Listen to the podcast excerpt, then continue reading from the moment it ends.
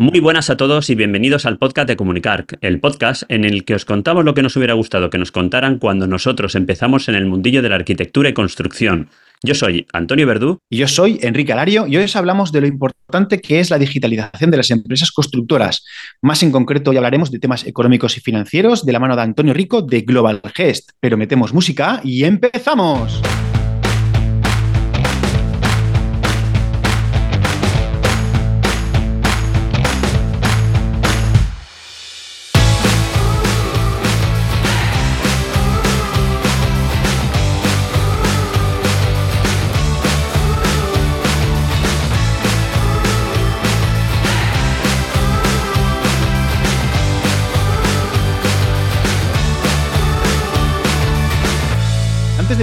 Recordad que podéis estar al tanto de las novedades de Comunicar si os suscribís en comunicar.com barra suscríbete. Y ahora ya arrancamos. Antonio, muy buenas, ¿cómo estás? Pues mira, de lunes, estamos otra vez de lunes y nada, arrancando la semana. Poco cansado de la semana pasada que estuvimos en, en Construtec. La verdad es que es una semana. Ahora la contaremos. Pero bien, arrancando la semanita y hoy venimos a hablaros, hoy queríamos, o sea, vamos a hablar del tema de la digitalización de las empresas constructoras de la mano de Antonio Rico, que es CEO de Global Gest, que es un RP, ¿no? Para, para eso, para control económico de, de las empresas constructoras. Algo que me pilla bastante de cerca porque hace poco que acabo de terminar de digitalizar una empresa con otro RP, no es este, es otro RP, y la verdad es que con, pues con muchísimas cosas y muchas ganas de, que, de que, pasemos a la entrevista y, de que la gente, pues eso, porque nos escuche. ¿Y tú qué tal? Pues nada, súper bien, eh, súper liadísimo. Eh, también de, lunes, eh, que el fin de semana pues hemos podido descansar, pero no todo lo que necesitábamos.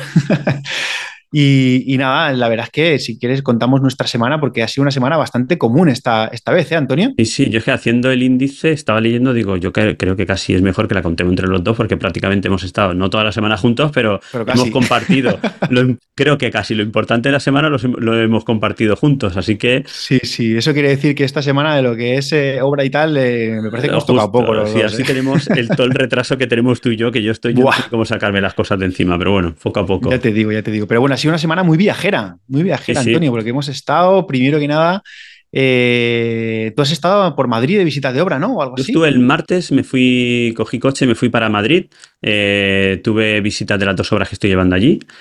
Y nada, una de ellas, eh, que la que llevo ya un tiempo con, ella, porque ahora mismo estamos en un proceso de no parón, pero sí que hemos ralentizado los trabajos porque estamos pendientes de varios cambios que quiere hacer la propiedad, varios cambios importantes, bastante, bastante importantes porque afectan a la estructura. Y Eso te los de yaques, pero yaques tempranos, ¿no? Yo, Enrique, o sea, estamos haciendo una obra nueva que más que una obra, una obra nueva parece una reforma de una obra nueva, porque hacemos, deshacemos, hacemos y deshacemos. Este tipo de, obras y de clientes son así, ¿no? Que hasta que no ven las cosas realizadas no lo visualizan y a lo mejor no les gusta, te toca quitar, poner, quitar, poner. como, no les importa deshacer, eh, o sea, pagar el deshacer, pues. No, pues pero desespera. La verdad es que, por lo menos a mí, me desespera. Yo me gusta empezar ¿no? Y, acabar la obra y tirar para adelante y ya está. Pero bueno, es lo que tenemos. Al final nos toca gestionar este tipo de, casuísticas y, además esta semana, esta semana tenemos una reunión al hilo de esto que espero que ya dejemos totalmente todo zanjado porque, porque tenemos, que, tenemos que acabar. si no se puede eternizar aquella obra, vamos, tendríamos que haber acabado ahora en diciembre y al paso que vamos se nota casi medio año más tranquilamente. Muy bien, luego fui a la otra obra que arrancamos, eh, estaban vallando poca cosa más, porque además estaba diluviando en Madrid justo cuando en el momento que fui y vi cómo estaban colocando los postes, bueno, cómo habían colocado los postes, porque no había nadie allí en la obra, y ya directamente, pues me fui a buscarte.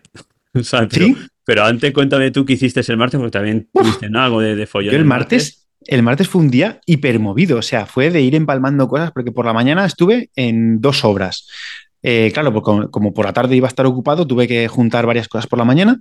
Estuve en esas dos obras por la mañana, una detrás de otra, lo bestia, durmiendo a toda pastilla, porque luego por la tarde me tenía que ir al Colegio de Arquitectos Técnicos de Valencia, porque había quedado para hacer para participar en una, mesa redonda que habían organizado para que se titulaba Poner en valor la profesión, ¿no? Súper interesante.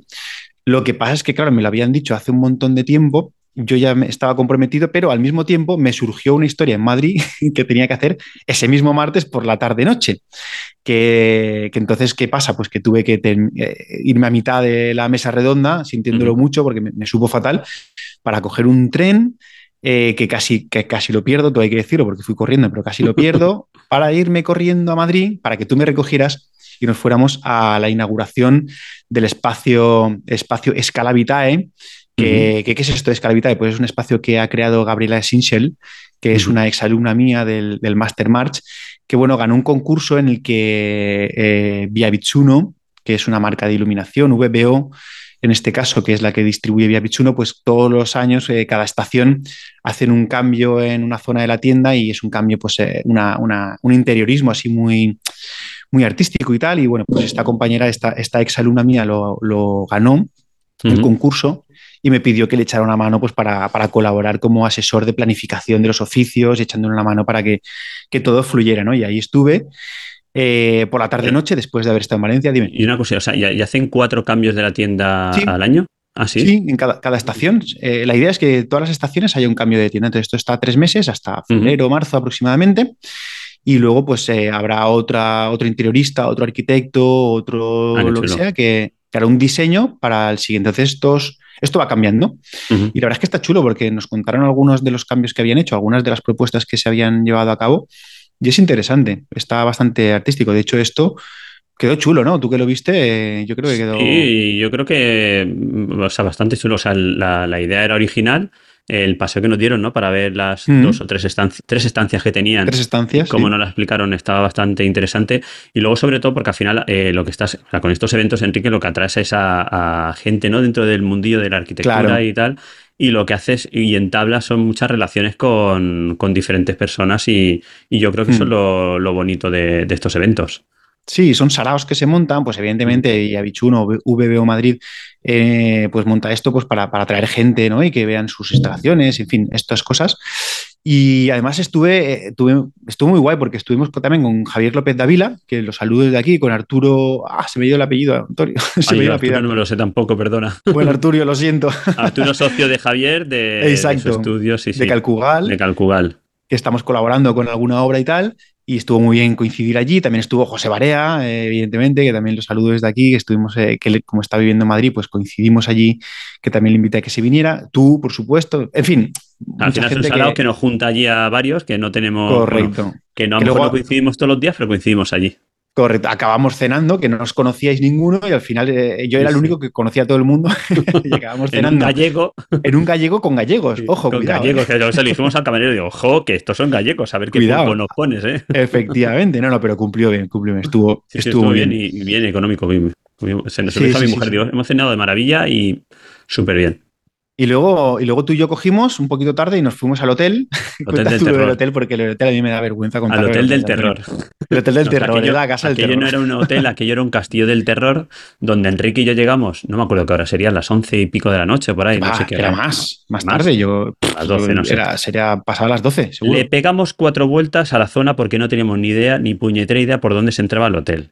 No nos por la parte de atrás, no nos cogían el teléfono, por la parte de atrás estaba la, el, el ¿cómo se llama? El, Torrejón de Ardoz era el, aeropuerto militar. El aeropuerto militar de Torrejón de Ardoz y no se podía pegar la vuelta, nosotros pegando vueltas por allí, no sabíamos dónde entrar, al final, después de pegarle cuatro vueltas, aparcamos y nos decidimos ir andando sin maletas a buscar la puerta. Tocamos la puerta y sale un, un tío, un, rumano? Un rumano, un ruso, no sé lo que sería, que bueno, nos coge allí y el hotel un poco de los años 90, 80, 90, sí. Más, por lo menos 80, más 80, más 80, más 80 que 90. Nos intenta hacer el check-in, se te hace el check-in a ti. A mí no me puede hacer, o al revés, a mí no me puede hacer el check-in a ti que no le iba al ordenador. Total, que nos, nos dio el pase, que los no sé si te das cuenta que ponía una etiqueta para poner con papel cuál era la habitación. luego no pudiste pagar tú, luego por la mañana decían que yo no había pagado. Sí, sí, además a ti te dan un precio, yo tengo otro precio, o sea, algo súper raro. Pero lo curioso es cuando Enrique y yo decimos, bueno, vamos a subirnos a la habitación de Enrique, eh, que se supone que era la más grande, que luego no era así, que era la mía la más grande, pero bueno, nos subimos a la de Enrique eh, para preparar todos los micros y todo eso, porque eh, no hemos dicho nada, pero ese miércoles, al día siguiente nos vamos a la feria, a Construtec. Y bueno, tú sabes lo que es ir por el pasillo y ver la decoración de ese pasillo con, en Gotelé Con un, cabecero con una, alfombra colgado. Una alfombra negruzca, unos cabeceros de cama colgados por las pasillos. Dios mío. Con el, ¿te acuerdas? La ventana del fondo del pasillo, con la, cortina desgarrada. Era un policarbonato, era un policarbonato que había de ventana porque no había que estar, no, estaba en el suelo y la, lo que es la, la, cortina se había rajado del aire y estaba hecha girones como de lo, vamos, su cutre, ¿no? Lo siguiente. La casa del terror. Y luego la habitación, la podéis imaginar. A ver, yo eh, en, la, ventana, tres camas, yo la ventana podía meter la mano entre, las dos hojas y se acaba la mano fuera. eso es para la renovación de aire, Enrico. Eso sí, sí, sí, sí, sí, la microventilación. claro, Passive House a tope. Tenía que ventilar la habitación de alguna manera y. menos mal. Menos mal que solo estuvimos cinco horas durmiendo como mucho. Pero bueno, allí montamos un buen sarao porque claro, cuando llegamos nosotros eh, no habíamos estado juntos con todos los equipos que nos hemos comprado y todo eso, entonces, claro, nos, liamos a poner eh, la grabadora, a, conectar los micros, a conectar las cámaras, todo lo que íbamos a hacer al día siguiente en todas las entrevistas en Construtec, tenemos que probarlo. Entonces se nos hicieron, ¿qué horas se nos hicieron? Las dos y pico de la mañana, las tres casi. Se nos hicieron allí probando cosas, eh, ahora se oye, esto no se oye, a ver esto cómo lo arreglamos, tal. Y, estuvo interesante, estuvo divertido porque con todos los cacharros que nos hemos comprado, nos liamos ahí a cacharrear con, tus inalámbricos, luego yo con mis micros, luego con la Zoom, luego con... En fin, estuvo muy guay. Así sí, eso, como dice Enrique, nos dieron casi las 3 de la mañana, a las 7 habíamos quedado para irnos, ¿no? A las 8 queríamos a las 8, pero... Sí. O sea que dormimos 3 horas y pico, 4 horas como mucho. poquito, poquito. reventado. ¿Y al día siguiente dónde nos fuimos? Pues a Costrutec, a Costrutec, que bueno, la, vimos perfectamente, Antonio. Pudimos ver Construte con toda la calma del mundo. irme contigo de feria. entendedme la, ironía. Sí, sí. Irme contigo de feria. Aparte que, te para todo el mundo como si debiese dinero no sé qué pasa. Y, aparte, bueno, íbamos ahí con varias entrevistas ya organizadas y, y la verdad es que, como tú dices, nos dio tiempo para, es que no nos dio tiempo ni para tomarnos un café tranquilamente y hablar un rato. o sea, el rato que paramos fue cuando fuimos a comer, eh, que bueno, que también fuimos a, feria, que no lo hemos dicho, fuimos con Javier López Davila, su socio Arturo, y vino también Antonio Roque de Murcia. Y Elena, Elena, mi compañera. Ah, Elena, verdad, verdad, sí, que estuvo allí con nosotros. Y, y la verdad es que, bueno, con ellos estuvimos nada y, menos. O sea, la hora, el ratito de almorzar y el ratito de comer. coincidimos también en la comida y todo eso con Enrique Heredia de, de Novaltra. Correcto, estuvimos ahí hablando con él un ratito también y, nada, y luego durante la feria, pues eso, de, entrevista en entrevista y de entrevista en entrevista. La verdad es que muy bien, porque yo te digo una cosa, aprendí un montón. Aprendí un montón sobre los productos que estuvimos viendo, Enrique, me, gustaron. Y cuéntanos, Enrique, ¿con quién estuvimos? Pues mira, a ver, la historia era que queríamos hacer entrevistas allí en la feria, eh, pero entrevistas con empresas y productos que aportaran algún punto innovador en el sector, ¿no? Entonces, eh, la idea era, pues eso, que tuvieran algo especial, que pudiera ser curioso. Y allí entrevistamos a Muralit, que es una, marca dentro de Hispalit que tiene un sistema para ejecución de muros de cerámica sin rozas, a Diasen, que es un sistema de SATE de proyectado, SATE de corcho, y tal, un poco especial. Estuvimos hablando con los de Crystalline, que en Crystalline es un, es un aditivo para hormigones que impermeabiliza el hormigón eh, directamente, no hace falta ponerle impermeabilizante por el exterior ni nada de eso. Eh, estuvimos con Piroedre, que es un sistema súper curioso de cimentación industrializada desmontable. Esto es muy curioso, sí, sí. Es muy, curioso, está muy chulo. Y luego allí eh, hicimos una aquí te pillo, aquí te mato con, con Alfredo. Nos asaltaron. sí, sí. Nos, asaltamos mutuamente, creo yo. ¿no? Sí, también, ¿verdad? no hay huevos a entrevistarme, a que no hay huevos a que te entreviste, a que no, venga, va, vamos, y hicimos ahí la entrevista con Alfredo Sanz, que es el presidente del Consejo General de Arquitectura Técnica de España y que, bueno, pues allí nos, cruzamos en la feria y dijimos, venga, va, ya que estamos aquí, te pongo el micro aquí y, nos cuentas cosas. Pero de todas maneras, yo creo que tampoco, tampoco nos vamos ahora a explayar mucho con esto que hicimos, porque como vamos a hacer, vamos a publicar un programa especial que será, saldrá seguramente el día 7, eh, porque claro, la semana que viene en teoría tenemos preguntas y respuestas, que por cierto, no tenemos preguntas, Antonio, si no, si no hay preguntas, pues adelantaremos esto ya está. Tú me preguntas a mí, yo te pregunto a ti. Claro, oye, vamos a aprovechar para pediros preguntas, hombre, eh, si no, no podemos hacer el programa de preguntas y respuestas, bueno, si no las hay, pues no las hay, pero en fin, el caso es que este programa especial Construtec saldrá o el día 7 si tenemos preguntas, y si no tenemos preguntas lo haremos la semana que viene y eh, colgaremos todas estas entrevistas en el programa y además también las colgaremos una por una por separado en vídeo en nuestro canal de YouTube. ¿vale? Porque también grabamos en vídeo. Bueno, parecíamos aquello, parecíamos algo serio, ¿eh, Antonio? sí, sí, no, no, parecíamos, la próxima vez tenemos que pedir el pase de prensa. No, no, ya te digo yo que eso nos lo dan, porque yo ya con el podcast anterior ya conseguí algún pase de prensa. Eh, pero que incluso cuando llegamos al stand y decimos, venga, vamos a entrevistar y empezamos a sacar cables, a sacar micros, a sacar grabadoras, a sacar cámaras y tal, decía, hostia, esto. Esto menos en Cristaline, que no sé si te acuerdas que no hacía más que moverme la cámara y una persona que se podía delante, que yo me, puse negro. Hostia, es verdad, estábamos ahí haciendo la entrevista y se puso el compañero delante ahí a, no sé qué estaba, a mirar el móvil justo delante de la cámara. Y nosotros entrevistando, quita, quita, coño, quita, quita.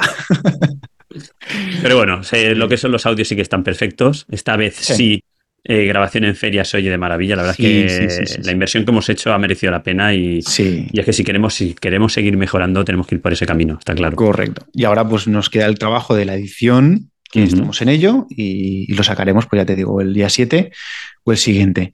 Y yo, no sé tú, pero después del miércoles súper intenso en la feria, de llegar a casa prácticamente a las 12 de la noche, porque claro, coges el tren, que lo cogí a las 9 y pico, llegas a Valencia, luego cojo la moto en la estación, vete a casa, que mi casa estaba como casi más de media hora de tal.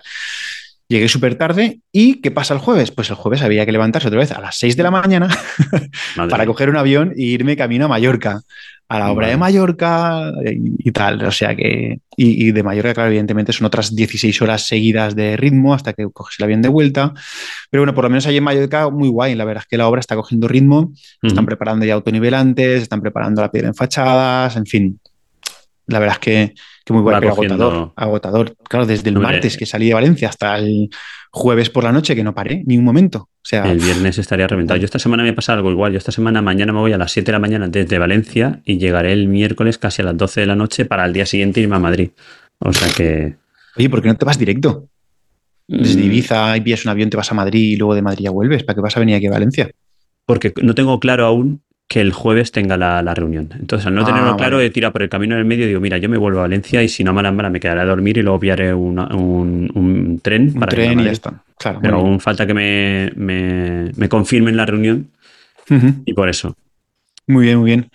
Y luego hemos hecho otra cosa juntos, que, ha sido hoy, hace, hace un rato, de hecho. Cuéntalo tú, Antonio. Pues nada, nos, bueno, a través de, de, un contacto tuyo, ¿no? Nos contactaron de INCUAL, ¿vale? Que es el Instituto de Cualificación. A ver, eh, sí, Instituto de Cualificaciones para. De cualificaciones, correcto, sí. para, FP. para FP, para los que están estudiando FP. al final son esos cursos que hay para, ser encargado, ¿no? Para ser, eh, sí, encargado de obra. Yo creo que están más... Bueno, en realidad hay diferentes niveles, porque está FP básica, FP media, FP grado superior, y depende del grado en el que estés. Bueno, sí, correcto. Pues te pilla una cosa u otra. Vale, pero bueno, nos, nos, nos han contactado a nosotros dos y a, y a un, tres, tres, cuatro compañeros más que nosotros creo que somos los únicos técnicos que hay ahí en obra, en, la colaboración, el, resto, el resto son encargados o son, sí, yo creo que son encargados y jefes, encargados, creo que al final eran encargados o jefes de cuadrilla de, encofradores, etcétera, etcétera. ¿Para qué? Para actualizar los contenidos eh, que se va a impartir en FP, en la rama de edificación, pero más concretamente en, la parte de encofrados, ¿no? Encofrados verticales, encofrados horizontales, eh, trepantes, etcétera, etcétera.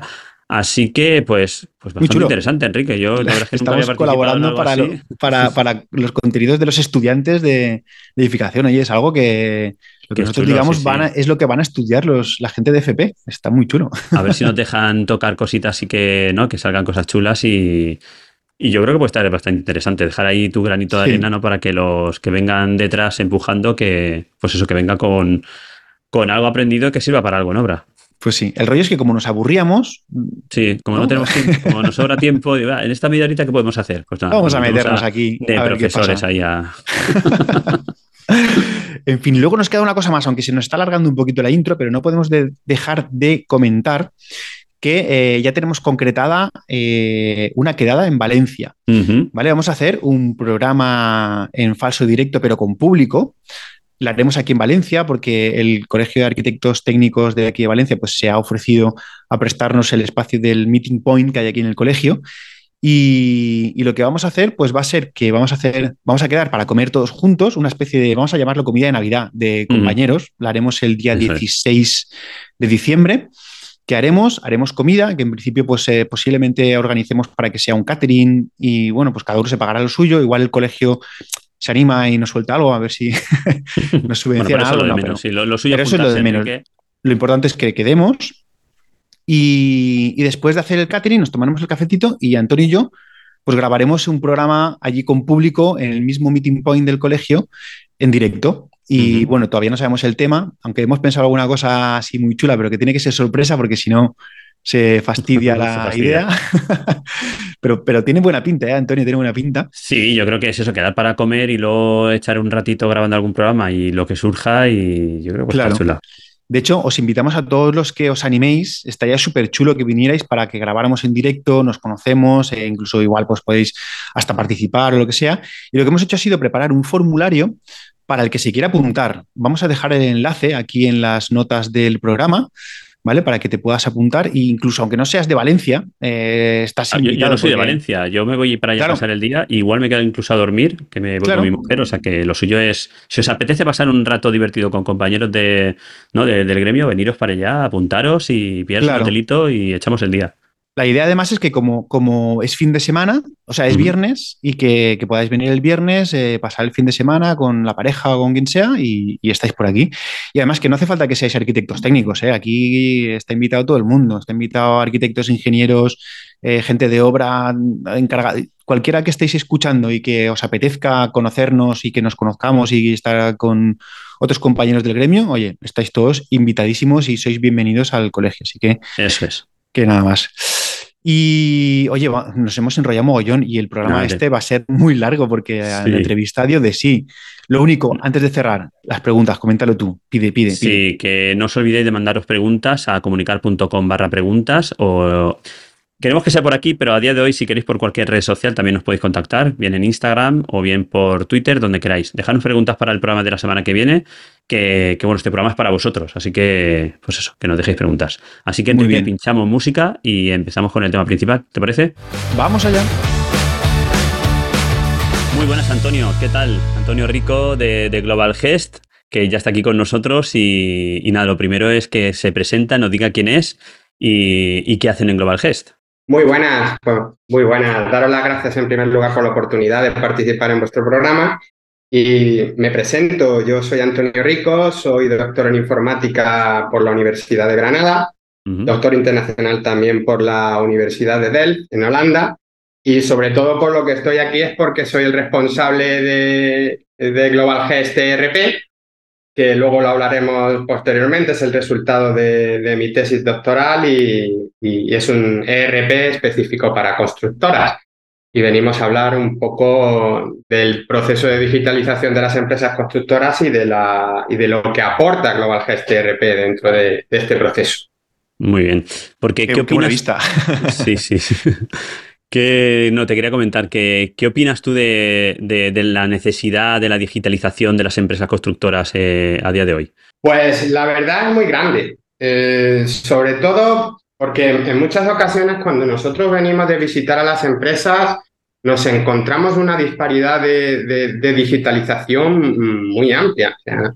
Eh, no entendemos cómo alguna, existen empresas que tienen un grado de digitalización cero, con lo cual ya se les escapa. Es decir, nosotros no podemos estar controlando nuestras empresas con, con un Excel. Llega un momento que se nos escapa el control, que es lo que buscamos. Yo siempre digo que en el mundo de la obra eh, una desviación te puede, te puede llevar a la, a, la quiebra. Y, sin darte cuenta está ocurriendo la desviación en el día a día y tú si no llevas un, un, buen control, un buen sistema informático que te controle esas desviaciones de costes que puedas tener, estás muerto y no te das cuenta, cuando realmente si tienes otro tipo de empresa, como puede ser, por ejemplo, una tienda de zapatos, al final tú compras, vendes y tienes, tienes un margen y punto, pero en el mundo de la obra dependes de, de, mucha, eh, de muchas variaciones que nos podemos... exactamente que si no los controlamos con un sistema centralizado en el cual todos trabajemos contra ese sistema, pues podemos tener eh, un, gran problema.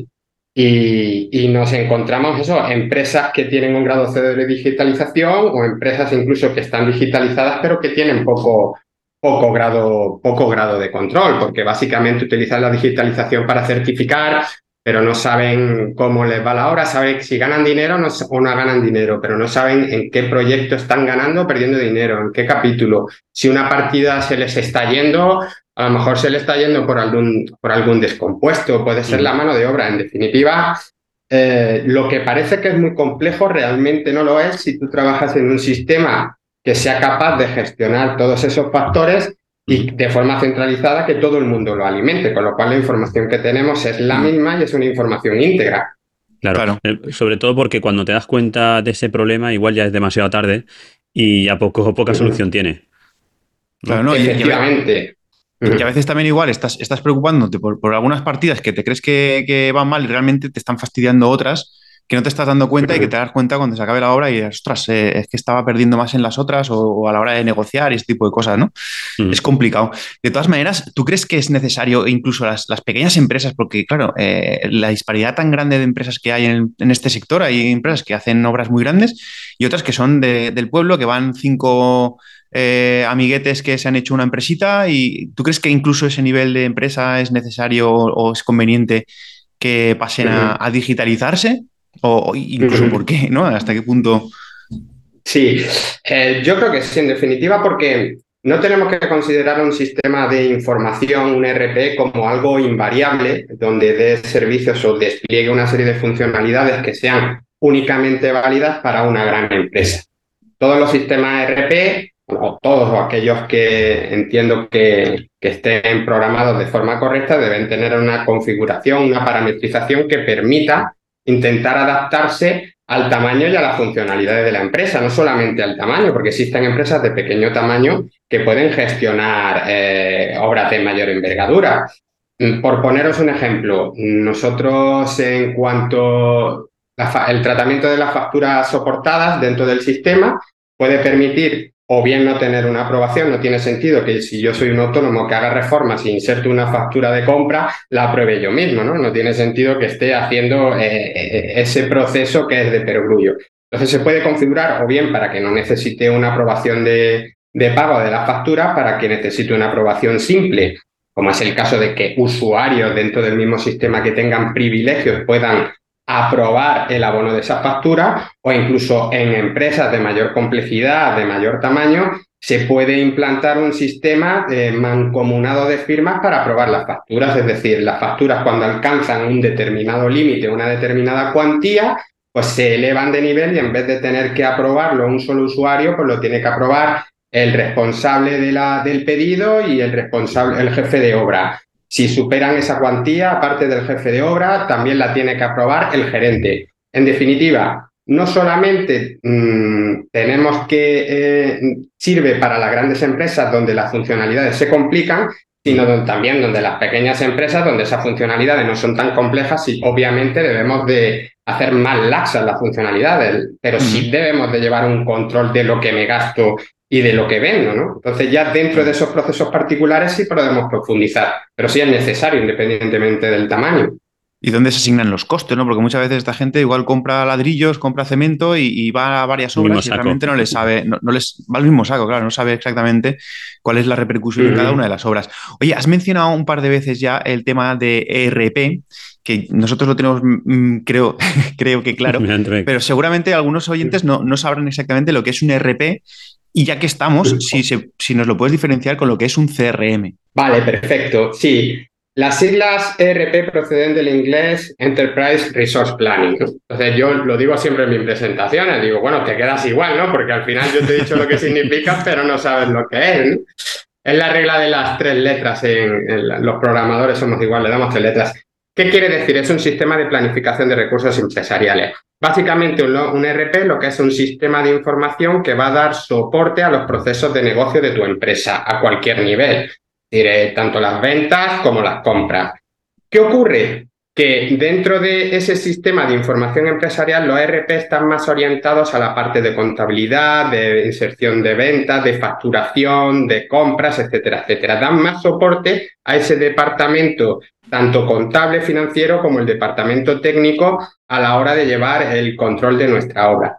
El CRM, que las siglas proceden igualmente de Customer Relationship Management, ese sistema de, recursos de gestión de, eh, de, de, clientes, de recursos de clientes, dan más soporte al departamento comercial. El objetivo es eh, intentar ayudarte en el proceso de venta al departamento comercial, es decir, desde que son clientes potenciales, tener un embudo de clientes potenciales con oportunidades de venta, esas oportunidades de venta van pasando a diferentes estados hasta que finalmente llevar un registro de las fuentes de esos clientes, de dónde proceden, de qué campaña de marketing me ha venido este cliente, si me viene de prensa, de radio, de televisión, etcétera, etcétera, con el objetivo de maximizar la conversión de clientes potenciales a clientes reales. Digamos que eh, una vez que has completado tu trabajo en el CRM, pasarías al ERP, ¿no? Es decir, ya, ya eres cliente real, ya te he generado el presupuesto, ya te he convertido, entonces ya entras en el CRM, pues vamos a dar de alta tu proyecto, etcétera, etcétera. Pero sí que no existe una separación física entre ambos. Yo siempre digo que tú puedes tener un sistema que sea exactamente, no es binaria. Entonces tú tienes un ERP que puede presentar funcionalidades CRM. El CRM realmente es un enfoque ¿no? de tratamiento eh, con los clientes. Muy, bien. aclarado, gracias. sí, no, es que hay mucha gente seguramente que nos esté escuchando que igual no lo, han oído, pero no sabe muy bien a qué se refiere. Y sobre todo que no utilicen a lo mejor este tipo de, software, ¿no? De programas para, para, la gestión de sus empresas y por lo menos aclarárselo. Vale. Porque además, yo estamos enfocando en las empresas constructoras, pero también hemos de saber que, hay RPs para, para despachos de arquitectura, etcétera, etcétera. que al final es un es una forma de trabajo ¿no? que se puede que se puede enfocar para diferentes diferentes campos dentro de la al final, claro, al final incluso muchos lo tienen sin saberlo casi, porque un CRM, nosotros tú y yo tenemos un CRM, por ejemplo, montado para hacer eh, los programas, todo eso, la gestión de los clientes, saber a quién nos ha contactado, a quién le hemos pasado presupuesto, ¿no? Sería eso básicamente. Claro, exactamente, es un tratamiento de los clientes. Vosotros lo que tenéis es una bolsa de clientes potenciales, una serie de oportunidades de venta y esas oportunidades si se consuman, pues existe una conversión de cliente potencial a cliente real. El objetivo es maximizarlo y puede ser o un, sistema sencillo o un sistema ya más complejo. Lo que comentaba al principio, los sistemas de información son necesarios, pero también los sistemas de información debemos de entender que están para ayudarnos, no para entorpecer nuestro trabajo y que nuestro trabajo sea alimentar los sistemas de información en vez de que, nuestro, en vez de que nos dé soporte, que en muchas ocasiones, y ahora lo hablaremos, porque la gente no adopta los sistemas de información, porque al final para ellos supone un trabajo más en vez de una ayuda. Sí, sí, supone un obstáculo empezar a utilizar un, eh, ese sistema de, tratamiento de los datos. Es el problema. efectivamente. yo, mira, según he podido leer, poco más, lo que eh, hablamos al hilo, o sea, poco más del 6% de las empresas del sector de la construcción se han digitalizado a día de hoy a pesar de, que, los, de que los implicados eh, en, más de un 90% están de acuerdo en, en, digitalizarse. O sea, lo que hablamos antes, ¿por qué crees que cuesta tanto dar este paso a la digitalización de, las empresas constructoras? Pues... Eh, no, no, eh, es que lo, veo todo... Lo vemos todos, todos los días. Todos los días yo hago muchas presentaciones, muchas demostraciones y está claro que la necesidad está. Sí. Pero yo creo que aquí entra el refrán de mm, más vale malo conocido que bueno por conocer, aunque en este caso eh, el bueno es bueno, ¿no? Pero a la gente le supone, ellos están funcionando de una manera, de momento lo están haciendo bien y esto le está cambiando la forma de trabajar. Ellos están acostumbrados a trabajar con hojas, con hojas Excel a su manera y el cambiarle el formato de trabajo que tiene que ser a través de un sistema donde todos vamos a trabajar con nombre de usuario y contraseña. Hay que mejorar procesos porque tú, hablando de una empresa que tenga esta necesidad, ¿no? Pues tú necesitas realizar pedidos para tener una previsión de los costes que vas, a, aunque sea modo de previsión de los costes que vas a tener en obra.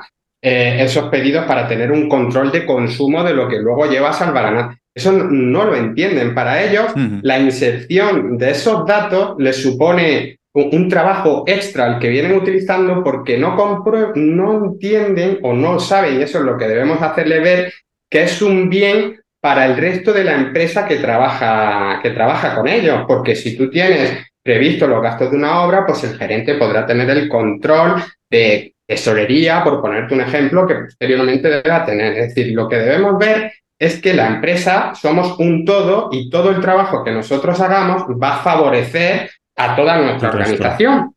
Hmm. Exactamente. Entonces, por ejemplo, ahora os pongo un ejemplo de un desarrollo que estamos haciendo nuevo. De los gastos en el sistema se meten como albaranes, pero podemos tener una previsión de esos albaranes que nos van a llegar mediante una extranet donde se van a meter los jefes de obra y van a establecer los partes de consumo de recursos. Y no solamente los partes de trabajo de lo que yo he trabajado, sino pues yo hoy pues he consumido no sé cuánto de hormigón, eh, tanto de material, la subcontrata ha puesto tantos metros de, o de sí, lo que en obra los partes de subcontrata que llamamos en obra y es el albarán para la subcontrata para imputar el coste. Eh, mensual. Exacto, pero así como la subcontrata te lo manda a eh, final de mes, esto es diariamente, los jefes mm. de obra van estableciendo los partes de consumo o esta máquina ha estado tantas horas en esta, en esta obra. De esa forma que podemos tener un nivel de previsión y control superior, no solamente que ya es grande de los albaranes, sino diariamente voy a establecer una previsión de los albaranes que me van a llegar, porque mm. es el consumo que yo estoy estableciendo. Y ese mm. consumo está casado con los pedidos que previamente se han hecho. En definitiva, ya es un poco rizar el rizo, pero para que veáis, esto es una empresa mediana grande que lo necesita y a lo mejor para los jefes de obra eso supone un, trabajo extra que no lo entienden, cuando realmente lo que están consiguiendo es eh, para la directiva y para los responsables de la empresa tener un control diario del consumo y del gasto que se está haciendo, porque si tenemos una obra, pues la podemos controlar, pero si tenemos 20 de muchas partidas complejas en diferentes ciudades, pues será necesario este tipo de herramienta. Obviamente para una pequeña empresa que se dedica a reformar no va a ser necesario, pero eh, depende del nivel en el que nos encontremos. Al final lo que no va a disponer son de medios humanos para poder eh, atender a toda la demanda que le pide el programa. hablamos que un jefe de obra... Claro. Pero, igual ya, no es tanto un, trabajo extra, porque si al final lo metes dentro de tu proceso de trabajo, de tu, de tu día a día, ¿no? Bueno, al final meter un dato así rápidamente, pues tampoco cuesta tanto. Es el cambiar la manera de hacer las cosas, ¿no? El acostumbrarse o el formarse a, cada vez que me llega algo, pues voy a perder 30 segundos, porque no creo que se cueste más de 30 segundos en coger y pam. Incluso a lo mejor se puede hacer hasta con un QR o con un código de barras que tenga el material que ha llegado a la obra. Hay, seguro que hay mil formas de que sea rápido, pero es la manera de hacer las cosas que, cuesta mucho cambiarlas, creo. Al final salir de tu eh. círculo de, confort, ¿no? O sea, el mm. cambiar los procedimientos que hasta hoy estabas habituado a hacer, pues cambiarlo de otra forma, pues eso es lo que realmente cuesta. Claro, pero es el cambio, fíjate, porque luego, una vez que lo han hecho, dicen, joder, ¿por qué no lo he hecho antes? Es decir, se dan cuenta al momento del beneficio que le está proporcionando. Pero a nosotros nos ocurrirá también en la vida diaria que dices, macho, esto no lo venía haciendo porque me daba pereza, me costaba y ahora me estoy dando cuenta de hacerlo, primero, que no cuesta nada de trabajo y segundo, costiendo, que obtengo un rendimiento y beneficio no solo mío, sino de la empresa al momento, ¿no? Entonces, eso es lo, lo, que debemos hacer y aquí forma parte, y siempre lo digo, la directiva juega un papel bastante importante en decirle a su gente que utilice el sistema, que lo necesitan para el bien común obligarlo entre comillas, oye, usarlo y la, ya luego os quejáis, no os quejéis a priori, primero lo usáis y os vais a dar cuenta cómo vais a obtener un bien común en, cuestión de, de, una semana, porque toda la información va a estar ahí. Claro, acostumbraros, eh, coger esos procedimientos y luego ya hablaremos, ¿no? Básicamente. yo creo que, uno de los retos más importantes que tenemos eh, es llegar a convencer a estas empresas de la importancia de la digitalización, ¿no? Porque muchas, pues como decía, las pequeñitas que comentábamos antes, que son de pueblo y que son cinco, esas le dices de digitalizarse y, se, se espantan un poco. Ya un poquito más altas, ahí empiezan a, verse, sobre todo porque ahora ya empiezan a ver gerentes jóvenes eh, que, han salido de la carrera hace un tiempo, ya han estado jefes de obra tal y han montado su propia empresa, pero ya han mamado un poquito más el tema de la digitalización. Yo entiendo que eso lo notaréis vosotros también. Y nada, y, saber cómo el uso de estas herramientas, pues que pueden llegar a acelerar lo que tú dices, los tiempos, a optimizar eh, los procesos, los trabajos, a, no perder datos, a no perder información, a poder tomar decisiones con la información que tienes delante, todo ese tipo de cosas yo creo que es fundamental con, con, la digitalización de las empresas constructoras. Pero bueno, em, bueno, aparte luego tendríamos el tema del marketing digital, que eso ya sería otra historia. Yo creo que en este programa, Antonio, no, no, no, no, cabe, no, vamos a entrar, ¿no? Ya haremos otro mejor enfocado a, eso, al, marketing ¿no? para, empresas constructoras, que también es parte de la digitalización de, las empresas como tal. Sí, porque se trata un poco de hacer una serie de programas que, se que, hablen de la digitalización del sector, ¿no? Eh, y en esta ocasión estamos hablando de digitalización de la parte más económica, hablaremos de la de marketing, hablaremos de, en fin, de muchas cosas. Aquí tenemos muchas ideas, Antonio y yo. Pero bueno, em, de esto hablaremos en otro programa audio, pero em, ¿qué, es, ¿qué, es, lo que, ahora ya por, por hablar de Global Gesto un poco, porque tengo curiosidad yo, em, ¿qué es lo que ofrece exactamente a las empresas constructoras? Porque RPs hay un montón, pero, pero dices que este es para la empresa constructora. ¿Qué diferencia de un RP normal? Eh, lo que proporciona sobre todo y eh, está muy valorado y aplaudido dentro del sistema es la capacidad del control analítico que te proporciona de la obra y casi en tiempo real. Es decir, tú, al ser un sistema que está en la nube, que eso es otra de las ventajas que tiene con respecto a sus competidores, un sistema que se accede a través de la página web, tú puedes ver casi en tiempo real el estado que se encuentran tus obras, una fotografía real del estado que se encuentra la obra y sobre todo a dos niveles, a nivel analítico y a nivel financiero. Me explico.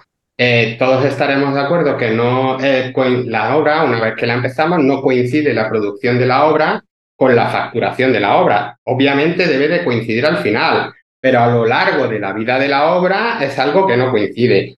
Desde el punto de vista de ventas, como desde el punto de vista de compra.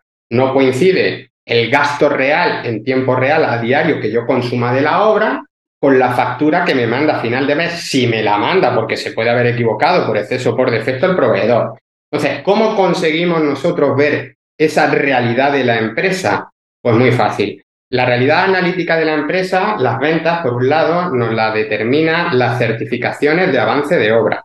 El sistema, a diferencia de otros, te permite establecer certificaciones internas, es decir, no son certificaciones de facturación donde tú estableces el origen de producción que tú tienes de cada partida. Es decir, yo esta partida puedo tener un nivel de facturación X, pero yo voy a marcar el nivel de producción, con lo cual, y tú puedes hacer certificaciones internas las que quieras, las puedes hacer incluso diariamente. Con lo cual tú estás marcando la producción que tienes y esa producción por cada partida que tiene una medición a origen, puedes traducirla económicamente, puesto que la partida tiene un importe económico. Eso por un lado las ventas y luego por otro lado las compras que nos lo determinan los albaranes.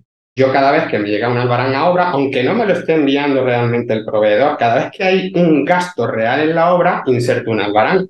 Con lo cual yo tengo analíticamente la realidad de la empresa casi en tiempo real. Es decir, yo me conecto y puedo ver la producción que hay analítica con la producción de las certificaciones y los gastos que hay analíticos con los albaranes, con lo cual yo tengo ese, mm, ese valor automáticamente. Y luego, por otro lado, la sencillez. El origen de este sistema eh, es eh, la huida que tenían nuestros clientes iniciales de los grandes ERPs, que sobre todo están destinados a ser consumidos por las grandes empresas, donde son ERPs muy restrictivos y que realmente no te permiten trabajar. Es decir, entiende que las grandes empresas como grandes buques pues tienen que tener un control muy estricto, pero las, este ERP que está destinado a la pyme, aunque la pyme es un abanico muy amplio, pero la pyme de cualquier nivel está destinado, eh, eh, no necesitan un control tan riguroso como pueden proporcionar los, los, ERPs eh, más conocidos, como pueden ser SAP o Navision. Eso por un lado, y luego, por supuesto, económicamente el precio. Y nosotros, mm, yo digo que mi competidor no es Navision sea, porque no puedo entrar dentro de una comparativa de precios. Sí que es nuestro competidor en el sentido de que entramos dentro del mismo conjunto de, de sistemas porque es cierto que muchos de nuestros clientes que vienen huyen de esos sistemas, pero ojo, yo no, yo no, no, no es por criticarlos, sino huyen de, la rigurosidad que plantean precisamente porque están destinados para, para ese tipo de empresas más, eh, más complejas y que Para otros sectores quizá también, ¿no? Para otros sectores menos, eh, que necesitan menos flexibilidad, como la construcción, que es que la construcción está viva todos los días, no, no es tan cuadriculada como una industria. Yo tengo una frase siempre que le digo a mis clientes que Global GES es muy chivato. Es flexible, pero es muy chivato. Es decir, te permite hacer cosas. Os pongo un ejemplo. Eh, permite superar una orden de compra. Yo he comprado 100 unidades de lo que fuere y permite albaranar hasta 110. Pero ojo, te lo pone en rojo, te permite, te permite trabajar, pero siempre te va, te avisa y te va a tener eh, una alerta clara de que, oye, que te está superando la orden de compra, que lo tengas en cuenta, ¿no? Pues ese tipo de cosas son lo que hace que la gente se dé cuenta que estos sistemas de información ya están con, con el objetivo de darte soporte en tu, en tu trabajo diario y no mm, ponerte, ponerte piedras encima para que encima trabajes más, exactamente. Claro. Sí, sí, el problema al final de, una constructora o del mundo de la construcción con una industria es que tú en una industria tienes unidades mm, finitas, en, por decir así, que, que, puedes comprar y puedes vender, pero en la construcción... o sea, cada día compras una cosa diferente, no sabe. Eh, si la vas a colocar ese día o si la vas a colocar otro, si, te cambia el precio, si te. compras un montón de ladrillo para hacer un tabique, el rendimiento más o menos todo el mundo tenemos claro, pero no siempre es el mismo rendimiento porque hay mil factores que afectan ese rendimiento y, o sea, sí que es verdad que tiene que ser una plataforma flexible porque si no al final pues te dice, mira, no lo dejo así y continúo con mi Excel que le meto solamente cuatro cosas que es lo que me interesa a mí. Es que, y ya está. Es que yo creo que la competencia vuestra es, el Excel, básicamente, ¿no? No es otra. Sí, bueno, nosotros sí. En la página web, de hecho, una de las cosas que tenemos es tu Excel no da para más, es una de las, de las frases de captación que tenemos, ¿no? Porque es que es cierto, que es que la gente no tiene, su sistema de información es el Excel, por regla general. Sí, y sobre todo el peligro que tiene un Excel, sobre todo ya cuando se convierten en macro tablas, eh, la cual cambias una fórmula sin querer y en vez de sumar te está restando y solamente vas al resultado final. Y no sabes buscar el problema. Claro, con un programa de estos lo tienes todo más, eh, más acotado, más limitado, ¿no? Eh, más estructurado y es muy difícil meter un dato, si metes un dato erróneo lo metes a conciencia, lo estás metiendo mal y seguramente el programa incluso te avise. Claro que sí. Y mm, yo sí, o sea, vuelvo a redundar un poco porque mm, yo no sé si, bueno, hablamos en su día, eh, yo hace poco que, mm, que, a través, que una de las empresas constructoras con las que estoy colaborando, estuvimos buscando un RP y eh, pues no os conocí en su día, bueno, y al final metimos otro RP. Entonces sí que, mm, sí que me gustaría, eh, ¿qué, es eso? O sea, porque yo ahora mismo eh, veo Global Gest lo que hace, está bichando también en la página web para ver exactamente qué es lo que me ofrece Global Gest. Me has contado lo que hace Global Gest, pero ¿hay algo mm, que, aparte de lo que nos has contado, que realmente destaque sobre el, resto de, de, de RPs? Eh, enfocados a la construcción, ¿no? Dentro del, mundo que nos estamos moviendo, no yéndonos a Navision ni a un SAP que son, son otra cosa, que hagan destacar Global G sobre el, sobre el resto. Sí, eh, yo te voy a comentar lo que sí que nos valoran muchos clientes. ¿Qué, te valoran los clientes? Eso es. ¿Qué valoran los clientes para elegir a vosotros? Eh, exactamente, es la capacidad de personalización que tiene, me explico. Nosotros no somos distribuidores de un sistema, somos los desarrolladores. Nos nutrimos de ingenieros eh, de concreto de la universidad, sobre todo de la Universidad de Granada, de programadores senior, donde entendemos que el mundo de la construcción pues tiene su vertical, es decir, todos certifican, todos, tienen una serie de, procedimientos que son comunes, pero luego cada uno tiene su capacidad de personalización, sus situaciones particulares o incluso aspectos tan, tan particulares de la empresa que no pertenecen al mundo de la construcción y que nosotros somos capaces de implementar e inyectar dentro de ese proceso. Te pongo un, ejemplo eh, muy claro. Tenemos uno de nuestros clientes, es una empresa eh, que em, implantó Global GES hace bastante tiempo y que, eh, hombre, supongo que Global GES tendrá, habrá aportado su granito de arena. Entonces, es una empresa que ha crecido mucho y se ha internacionalizado. Entonces, esa empresa tenía eh, grandes problemas de gestión de los, de los billetes de avión de los trabajadores, porque eran trabajadores que volaban a los diferentes países, a Chile, a Estados Unidos, y tenía un problema para la gestión de los vuelos de esos trabajadores. Entonces, nosotros le desarrollamos y le implantamos un módulo de control de vuelos de trabajadores dentro de, ese sistema. Es decir, es la capacidad de decir, tú eres una empresa constructora, tienes los módulos de constructora, ¿Qué particularidades tienes o bien dentro del mundo de la construcción o bien fuera, pero que forman parte de tu, de tu naturaleza? ¿Qué necesitas? Exactamente. Entonces nosotros somos capaces de programarlo y de integrarlo dentro del proceso de venta o proceso de compra. Y ese, esa integración que, hacéis en particular, por ejemplo, para esta empresa, ¿luego la abrís para el resto de, empresas también? pues en muchas ocasiones sí, en muchas ocasiones sí, porque forman parte eh, normalmente de las actualizaciones eh, gratuitas del sistema, si son determinadas mejoras que son válidas para el cliente, Pues eh, te pongo un ejemplo concreto. Hace poco desarrollamos un informe muy avanzado de tesorería en función de los vencimientos de, la, de las compras y, de las ventas, no solamente de, si se había emitido un pagaré, una fecha, en definitiva, un, un, informe que podía ser de valor para los diferentes usuarios, desde el punto de vista financiero. Hace poco desarrollamos un informe en colaboración con, con un cliente que ya se han convertido en amigos, que son ingenieros de caminos, un, informe de cierre de obra extremadamente completo eh, que, que, se ha incluido dentro del, transaccional, es decir, de lo que es la matriz del sistema. ¿Por Porque al final nosotros somos ingenieros informáticos, no somos constructores, pero sí que entendemos que, la misma, que el conocimiento que nos trasladan nuestros clientes es válido para, para, el resto, para el resto de clientes.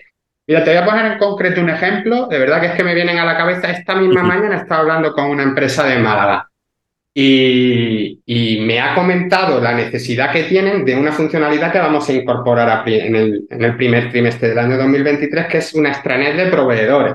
Es decir, a los proveedores la capacidad de darle un nombre de usuario y una contraseña para que ellos se conecten y puedan, pues, eh, tú le puedas plantear una oferta desde tu sistema, desde tu nivel Global Health Administrador y ellos, como proveedores, puedan ver las ofertas que tú le estás eh, eh, dejando en esa extranet y ellos puedan rellenar el precio. Automáticamente a ti te van a aparecer las ofertas rellenas, no solamente de ese proveedor, sino de los diferentes proveedores a través de su extranet y puedas hacer tú la comparativa de mínimo desde ahí, con lo cual, efectivamente. Y eso es algo que nosotros no, no somos muy listos los ingenieros informáticos que hemos dicho, ah, se me ha ocurrido esto, ¿no? Son necesidades que nos planteáis vosotros y que poco a poco vamos trasladando, vamos trasladando al sistema. Y, como esa, eh, va a ser mucha, como esa mucha funcionalidad. Yo lo de los aviones lo quiero, ¿eh? Ahora que estoy moviéndome con aviones y con trenes y con todo, yo eso lo quiero. Y si desde ahí se pueden reservar vuelos y todo, mejor. directamente.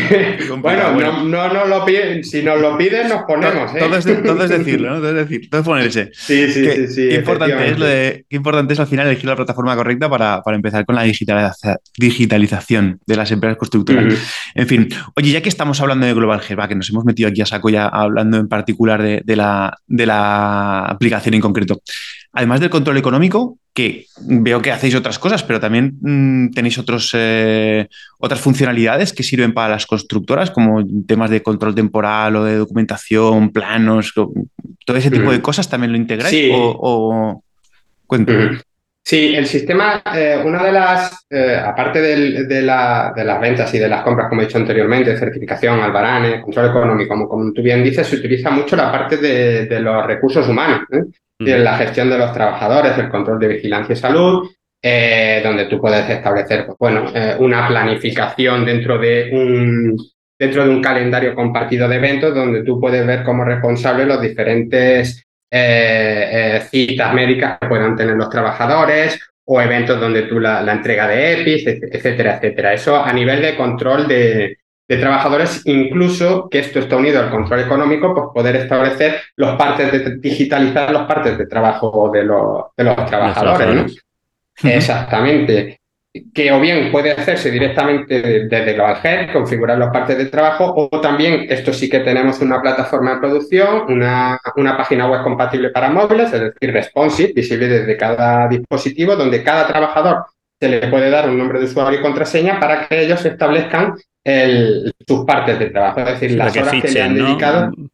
Eh, eso, efectivamente, el portal del trabajador eh, incluyen tanto el establecimiento de la dedicación, donde establecen las horas que han estado en cada obra, como también es posible que se le active el registro de la jornada laboral para que ellos pudan fichar, establecer las horas de entrada y las horas y las horas de salida. Y más ahora que es obligatorio entregar esa, esa, ¿no? ese control horario de, los trabajadores, que te viene de maravilla. Efectivamente, es muy complejo hacerlo. ¿Cómo lo haces tú localmente? En una obra. los trabajadores, efectivamente, es que eso, yo sé de buena fe de, de clientes míos que han tenido que coger el coche con los partes e ir corriendo, en fin, es complicado, a que se los firmen, porque es complicado eso, no hay ni mucho menos maldad. Es que decir, es que yo no ficho en una oficina, es que yo estoy aquí, yo qué sé, poniendo una, una foto. Sí, no, que igual hoy estoy en esta obra, pero a última hora eh, me llama el encargado y me tengo que ir mañana a otra obra en otro sitio y no tengo forma de, firmar esos partes ni nada. Claro.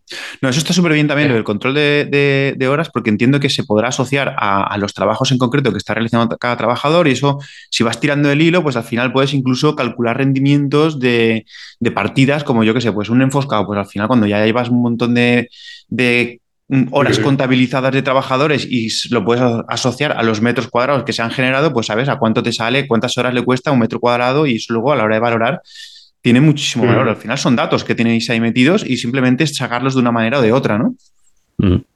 Claro, efectivamente, y además son datos que, que, ya están metidos. Es decir, nosotros todos los gastos en el sistema los modelamos como albaranes. Esto en concreto son albaranes de mano de obra y, tú en, tu, en tus informes de rendimiento de un determinado proyecto, pues tendrás tus gastos que están categorizados como, bueno, directos, bueno, pueden ser directos, indirectos, como sabéis, directo e indirecto, y luego dentro de eso, pues, pues tenemos los gastos de personal, ¿no? jefe, normalmente los trabajadores son directos, un jefe de obra lo puedes poner indirecto, ¿no? Ya eso eh, depende un poco de cómo lo tengáis configurado, pero que se entiende que, se entiende que es así.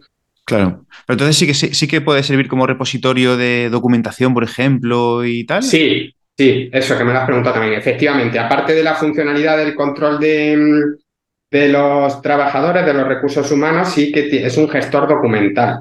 Y la de tú le puedes asociar la documentación a cualquier entidad que sea susceptible de tener documentación relacionada. Se utiliza mucho dentro del módulo de trabajadores, que te he dicho, donde tú le puedes asociar a cada trabajador los documentos que sean eh, pertinentes y sobre todo en obra, donde tú en obra, pues al proyecto determinado le puedes asociar la documentación que, que tú quieras, un número indeterminado, que incluso una de las modificaciones y actualizaciones que hemos hecho ahora es que una documentación, dependiendo de su naturaleza, si tú quieres, le puedes asociar no solamente el documento en sí o incluso un enlace a la plataforma que estés utilizando, Google Drive o alguna de esas, le puedes asociar una fecha de inicio y una fecha de fin. Imaginaros que es una licencia de obra. Pues tú subes el documento, le pones en la fecha de inicio de la licencia y hasta cuando tiene fecha de fin y le puedes asociar un evento, incluso para decir que el sistema, cuando una semana antes de la finalización de este documento, me envíes un recordatorio vía mail, vía SMS, eh, aparte de que aparezca eh, lógicamente una notificación dentro del sistema. Y, toda esa documentación que habrá, habrá mucha gente que se lo pregunte, ¿dónde se, dónde se guarda? O sea, ¿se guarda en local o se guarda en la nube en, mm. eh, alguna nube? Pues, sí, eh, el sistema es un sistema cloud. tenemos, trabajamos con diferentes proveedores de los más conocidos, como son Amazon, Azure, últimamente estamos trabajando con OVH. Y la documentación que tú subes, lógicamente, accede a donde se encuentra el servidor que está en algún centro de datos pero también la documentación puedes establecer que en vez de que sea un tipo archivo que tú subas el documento con el típico seleccionar y que subes, también puedes decir que es de tipo enlace. ¿Por qué? Porque muchas de las empresas, entre ellas la, misma nuestra, pues trabajamos con plataformas tipo Dropbox o tipo Google Drive. Como el objetivo de no tener duplicada la información, podemos decir que la obra tiene un documento asociado y que ese documento, en vez de volver a subir el, documento a Global GES, podamos establecer el enlace de Dropbox o de Google Drive, o incluso hay empresas que utilizan enlaces internos, Z2 puntos, ¿no? En, la carpeta que tengan ellos compartida, y por lo menos la tienen referenciada y estando dentro de su red local el enlace va a funcionar. Hombre, por supuesto el de Google Drive y Dropbox va a funcionar porque son enlaces, son URL, ¿no? O sea, pero tendrían entonces la posibilidad de guardar toda la documentación en local, en algún tipo NAS o algo de eso, tío, para que no sé, hay muchas empresas recelosas, ¿no? De, subir toda la documentación a la nube porque, bueno, piensan que, bueno, que puede venir alguien y robarle esa documentación.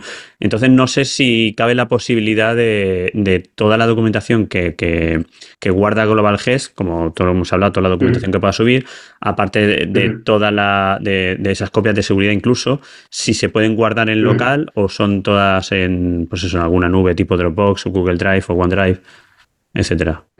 Se pueden hacer tanto que se guarden en la nube, bien sea la nube de Global GES o utilizando un proveedor externo, pero también te permite que ese enlace que tú estableces en la documentación, es decir, en vez de subir el archivo, voy a establecer la ruta del archivo, que esa ruta sea una ruta local, que eso también lo utilizan, lo he visto yo en implantaciones que lo utilizan. una ruta a un NAS, una ruta a un disco duro que tengan interno. Lógicamente, te va a funcionar cuando estés dentro de, tu red. Correcto, sí, sí. Tendrás que conectarte primero a través de una intranet a tu red, o si está fuera, te, conectas a la intranet. exactamente. Un VPN y de ahí ya puedes acceder a, toda la documentación. Muy bien. Exacto. Luego ya eh, hablando un poco del proceso que, que, nos cubre Global dentro de una empresa constructora, ¿en qué proceso o cuándo entra Global eh, en, ese proceso. me, explico. Global Gest nos vale para, el control del estudio de una obra, donde yo voy a empezar a estudiar una obra, donde el jefe de estudios, en este caso, eh, pues bueno, tiene un BC3, tiene un Presto, ¿vale? Para, empezar a meter sus datos. Eh, en ese momento ya puede dar de alta la obra en Global Gest y empezar a estudiar la obra desde Global Gest. Si tiene revisiones de esa oferta, se pueden guardar esas diferentes revisiones, pedir ofertas, dejarlo ahí guardado. ¿sabes? Para llevar toda la trazabilidad desde el estudio económico de la obra hasta la adjudicación y luego ya, por supuesto, la, gestión económica de la propia obra. Sí, Global cubre el proceso completo, es decir, cubre desde los presupuestos donde estás estableciendo el estudio tipo Presto. De hecho, en su momento nosotros copiamos el, descompuesto con el rendimiento, etcétera, que tiene Presto. Lo puede hacer eh, las revisiones de presupuestos, yo siempre lo digo en las implantaciones, los presupuestos no se editan, no se sobrescriben, los presupuestos se revisan, de tal forma que tú tengas siempre eh, una, una, trazabilidad de toda la línea comercial que he tenido con el cliente. ¿no? Correcto. Pero no quiere decir que tengas que empezar por ahí. Me explico. Eh, nosotros mm, no podemos, mm, nosotros ni nadie, no se puede competir, por ejemplo, con, con con productos como por ejemplo Presto, que está implantado incluso en la administración pública, que te dan directamente tu, tu, archivo Presto y que mucha gente está acostumbrada a trabajar con Presto. Entonces, también lo que permite el sistema es la importación de BC3, y eso sí lo hacen muchas empresas, es decir, yo sigo trabajando con mi Presto porque estoy acostumbrado, llevo el estudio y todo lo hago con el Presto y luego una vez que la obra está aprobada, la puedo importar al sistema. Es decir, el sistema te lo permite el, proceso completo, pero sí que es cierto pues, que muchas empresas están o están obligadas o están acostumbradas a trabajar con Presto en el estudio de la obra, en el estudio de costes, y lo que quieren es que Global Gest eh, entre en escena, digamos, a partir de, que la obra ha sido aprobada. Entonces, bueno, o se importa el BC3 como presupuesto aprobado y se aprueba y se genera la obra, o lo importas directamente, puedes crear el proyecto desde cero, Aquí lo que, dentro de esa flexibilidad que hablábamos al principio, pues también está dentro de qué proceso quieres empezar a, controlar. Y esto efectivamente existen muchas empresas que eh, a lo mejor algunos presupuestos lo hacen con, con el precio importan el BC3 o a lo mejor otros presupuestos cuando son más pequeños o más sencillos y lo tengan claro directamente lo hacen desde, Global Health. Que al final lo que tienen son diferentes posibilidades ¿no? de poder, eh, de poder eh, empezar esa obra o directamente, como tú bien has dicho, desde Global Health o trabajando con Presto y luego importando el BC3 para, para, poder, para poder empezar a trabajar en, ese proyecto. Hmm. Exactamente. Yo, te voy a preguntar, porque hay, hay, una, hay un tipo de gasto que, que muchas veces en las empresas que no tienen quizá eh, una formación eh, económica, porque muchas veces las empresas pues, son eh, lo que hablamos antes, unos albañiles que han, venido a más y se han hecho empresa, pero no tienen claro, por ejemplo, un tipo de gasto que a mí me parece súper importante, que son los gastos indirectos, ¿no? Nos gustaría que, nos contaras qué son los gastos indirectos y, cuáles son, sobre todo, y cómo controlar esos costes o esos gastos indirectos dentro de la estructura de la obra, ¿no? Porque parece mentira que, que no terminan de tener claro este concepto, no se termina de considerar. Eso además se puede gestionar con Global Gest y, asociar que esos costes eh, se repercutan sobre un porcentaje, sobre la estructura, sobre las obras, en fin, de ese tipo de cosas. También para sacar los presupuestos, que es importante. Claro. Eh, a ver, eh, efectivamente en los presupuestos tú puedes establecer una, imputación a cada partida de los gastos indirectos y los gastos de estructura que se van, que se suman al estudio general. En tema de control de costes, cómo catalogar esos, esos gastos, eh, si son directos o indirectos de estructura, es muy sencillo. Porque tú cada, cada gasto que tienes tienes un cuadro de imputación muy completo, que como siempre, fíjate que el sistema no te establece está imputado o no está imputado, te establece un porcentaje de imputación, porque es muy completo y entonces eh, en función de, la, de, las casillas que tú vas rellenando te va estableciendo un porcentaje de imputación. eh, que también varía en función de la implantación. Me explico. Yo voy a decir cómo es el, cuadro de imputación completo para cada, para cada gasto que te permite el sistema y luego hay empresas que dicen que no lo quiero tan completo, no me líes, lo quiero más sencillo, ¿no? Lo que hablábamos antes de poder personalizar y de ayudar y de no entorpecer y que las empresas estén todo el rato trabajando en el sistema. Tú tienes el cuadro de imputación donde puedes establecer que ese gasto si es directo, indirecto o de estructura.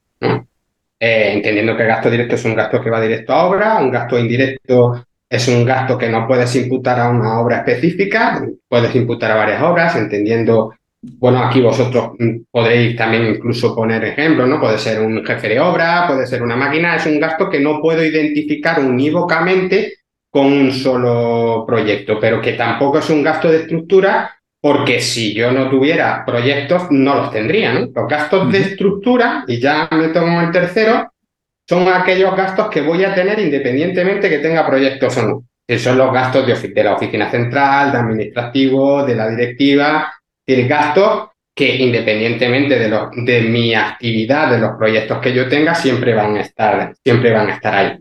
Cada vez que te llega un gasto, tú tienes que definirlo primero con esa categorización, si es directo, indirecto o de estructura. En el caso de que sea directo o indirecto, tú tienes que establecer, ya se te abre el cuadro de imputación a obra. Es decir, si es un, qué proyecto va, a qué capítulo va y a qué partida. Y aquí, por ejemplo, viene una de las capacidades de personalización que tiene el sistema. Existen empresas que dicen, mira, por el tamaño de mi empresa, yo no me quiero tampoco. A mí lo que me interesa es imputar a nivel de proyecto. Yo no quiero tampoco establecer el capítulo de partida, pues nada, el cuadro de imputación se configura para que solamente tengan que establecer el proyecto. Y otro nivel más, incluso de personalización de, capacidad de esa imputación, es que tú puedas categorizar los gastos. Dentro de que se haya un gasto directo, indirecto o de estructura, puede decir si es un gasto fijo o variable. Si los gastos fijos son aquellos que, em, que siempre van a crecer eh, o sea, los gastos que van a ser el mismo gasto independientemente del volumen del proyecto y los gastos que son variables son aquellos que crecen con el volumen del proyecto. Es decir, yo me gastaré, cuanto más grande sea mi partida de, hormigón, pues me gastaré más en material de hormigón, ¿no? Es decir, eh, son gastos que van a ser variables. Cuanto más venda, más voy a comprar, eso está claro, ¿no? Entonces, eso, esos cuadros, ese cuadro de imputación, que resumiéndolo será directo, indirecto, estructural, hijo variable y luego el tipo. Pues el tipo es una categorización que tú estableces. Esto es en combustible, esto son subcontratas, estos son materiales, estos son gastos financieros cuando se trata de un gasto de un banco, etcétera, Entonces, en definitiva, tú tienes un cuadro de imputación tan completo, tan sencillo como tú quieras. Yo os he comentado todas las capacidades que hay. Lo normal que esta categorización en la empresa mediana se lleve para que tú sepas no solamente cuánto me he gastado de este proveedor, sino cuánto me he gastado en general en gastos directos de tipo de combustible, que en definitiva es cuánto me he gastado en gasolina para las obras, no para solamente una, sino para todas. ¿no? Entonces, eh, eso es lo importante que tiene el control de costes y eh, eh, cuanto más completo lo hagas tú, pues lógicamente más te va a reportar. Lo bajés, lo digo también siempre, es una de mis frases, es un espejo. Cuanto más le des tú, más te va a, devolver. Exactamente. Yo no puedo obtener una, un listado de gastos por tipos si no he establecido el tipo de, el tipo de los gastos, ¿no? Mm. Pero bueno, también las implantaciones que nosotros hacemos, pues son, eh, no tienen, eh, pueden ser progresivas. Yo puedo decir en un principio, vamos a empezar por establecer una imputación básica, donde establecemos si es directo, indirecto, estructural y si en el caso de ser directo, indirecto, vamos al proyecto y luego ya abriremos la configuración de imputaciones para que podáis establecer si son, eh, si son fijos, variables, si son de combustible, de subcontratas, financieros, lo que, lo que vosotros definéis, porque eso, obviamente, esa tipología y esa categorización la establece la empresa.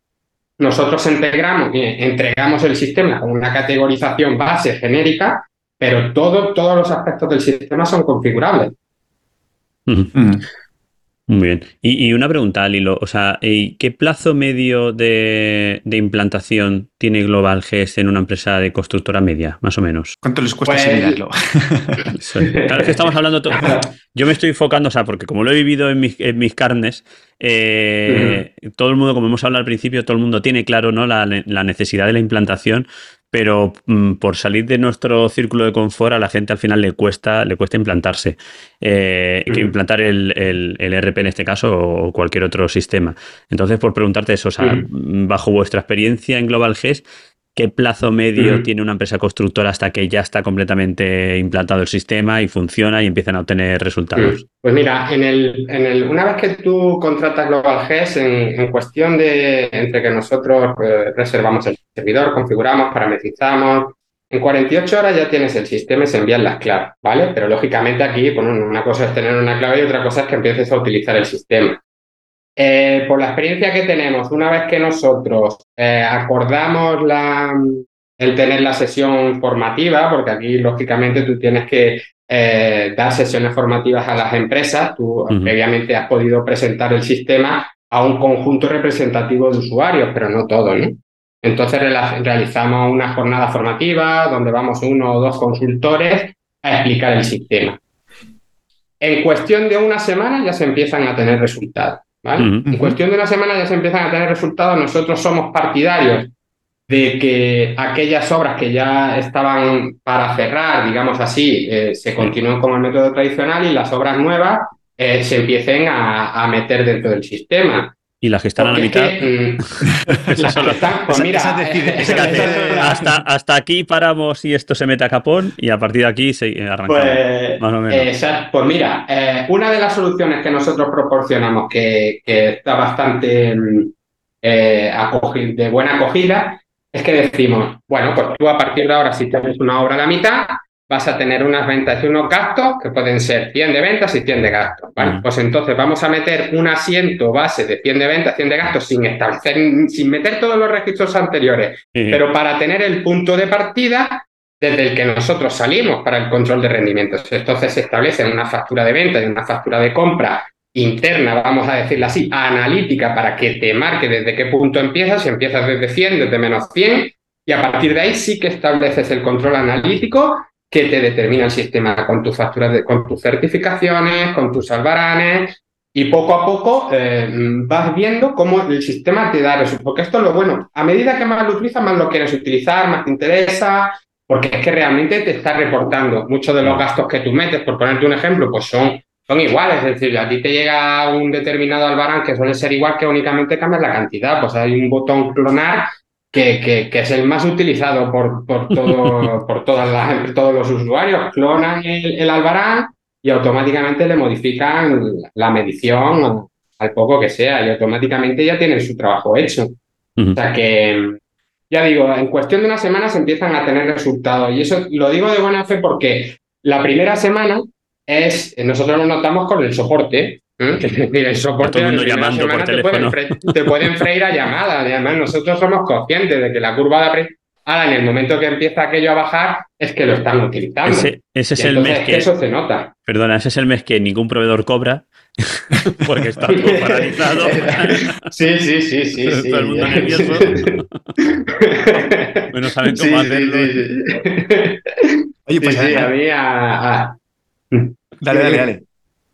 No, que, que decía eh, no, no, que efectivamente que el, primer mes sí que es verdad que al principio se puede notar eh, que, hay una curva fuerte, pero eso es que no, se no te lo puede quitar, eh, tienes que compaginar tu trabajo con un proceso de implantación.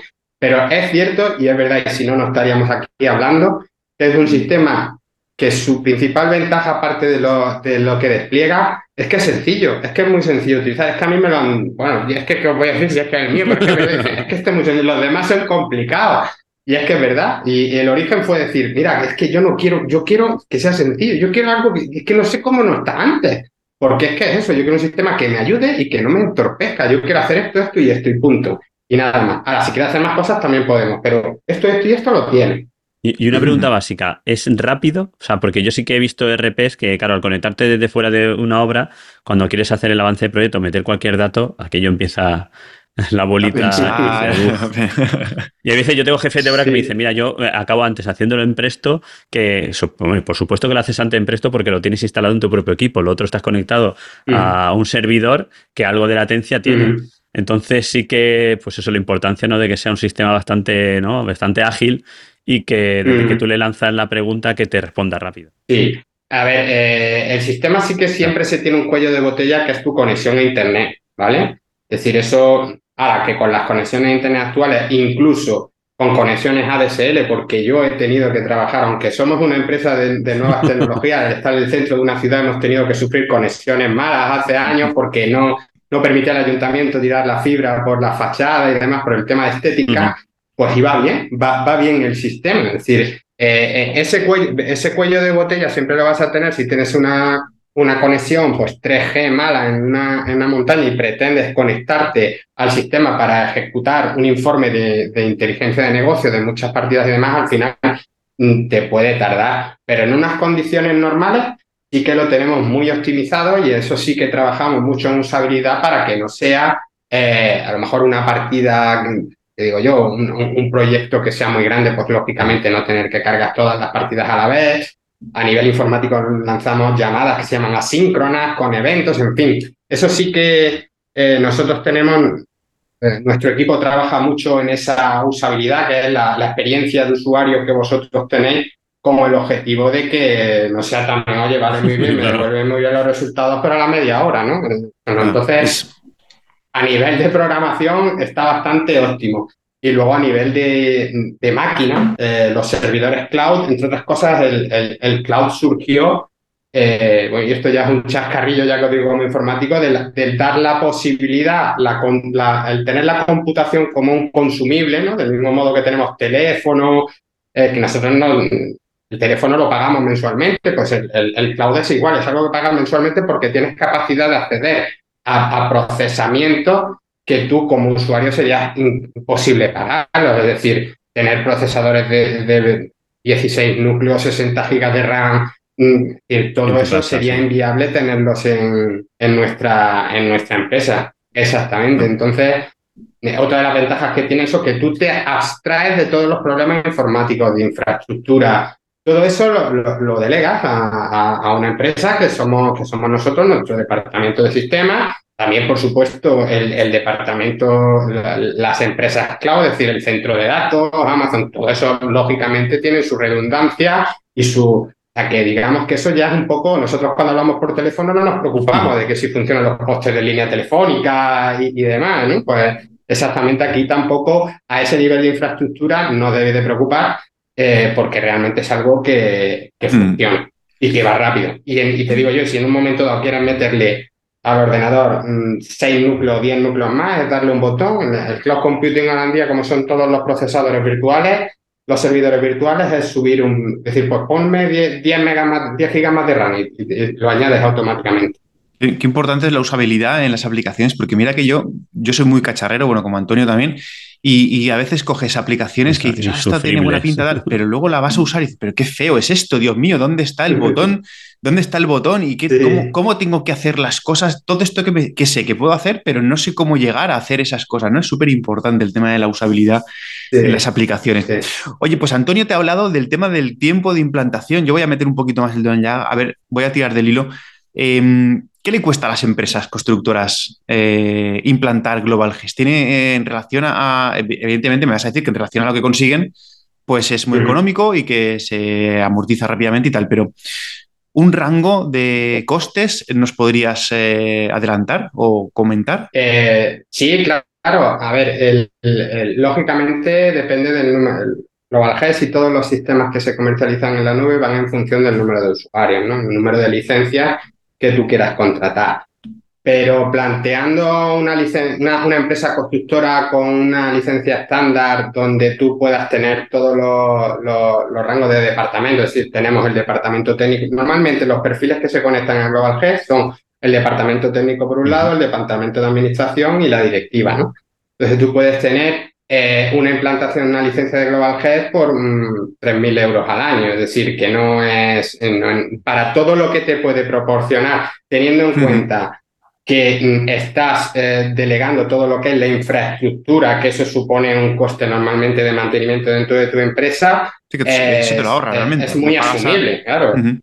Exactamente, te lo estás ahorrando y luego aparte tienes un sistema que lo estamos continuamente actualizando, lo como tú has dicho anteriormente, yo cada vez que alguien me llama y lo digo, digo, yo os voy a, y digo, y disculpadme que no estoy diciendo nada malo, pero os voy a hacer caso cuando llevéis mucho tiempo utilizando el sistema. Es decir, si tú estás ahí dentro de algo y dices, me falta este botón, que me yo te haré más caso cuando lleves dos meses usando y digas, es que me falta este botón. Y entonces ahí le, prestamos muchísima atención a los clientes y lo llevamos al transaccional de la empresa, al del, del software, es decir, te vas a encontrar con con, con, aspectos nuevos de usabilidad, dicen, oye, habéis puesto esto nuevo, está muy bien, ¿no? Porque no lo hemos puesto porque se nos haya ocurrido, sino porque mm, de tanto transmitirnos a nuestros clientes decimos, oye, pues es común ya, ¿eh? Nos lo están diciendo en cinco empresas que necesitan este. Algo pasa, algo este pasa. Eh. Vale, o sea, y al final eh, has contado, bueno, los 3.000 euros sería para la implantación de Global GES y entiendo yo que luego tendría un coste adicional por usuario, ¿no? Algo así, sería cada usuario que sumamos de más, Exacto, por hablar de cifras concretas, la implantación estándar que tiene tres usuarios son, serían 3.300 euros al año y luego cada usuario extra que tú desees incorporar al sistema, en este caso del plan Cloud 3, serían 50 euros más al mes. Pero claro, ya depende de, del, de la, del tamaño de tu empresa, porque puedes pasar si quieres al siguiente plan, que es el Cloud 8, lógicamente que es mucho más económico que al contratar el Cloud 3 y sumarle cinco usuarios extra, ¿no? A partir de ahí vamos pasando de plan y ya en función de las necesidades de las empresas, pues se, se, va adaptando al plan que más eh, sea acorde con su tamaño. Muy bien. Em, yo como, bueno, eh, vuelvo un poquito a lo de antes que estamos hablando en cuanto a, qué parte del proceso Global G entraba y, estamos viendo pues eso desde la oferta, las, los avances de proyecto, producciones, etcétera. Y yo creo que una cosa importante también de, un RP es poder obtener el tema de, informes mensuales, ¿no? Y sobre todo informes de, del resultado previsto en una obra. Eh, no sé si Global Gest eh, también cubre esto, entiendo que sí. Vale, era por un poco eso que nos explicase qué informes o qué datos nos puede dar Global Gest. Sobre todo eso, qué informes tenemos mensuales o, a, previstos a final de obra, etcétera, etcétera.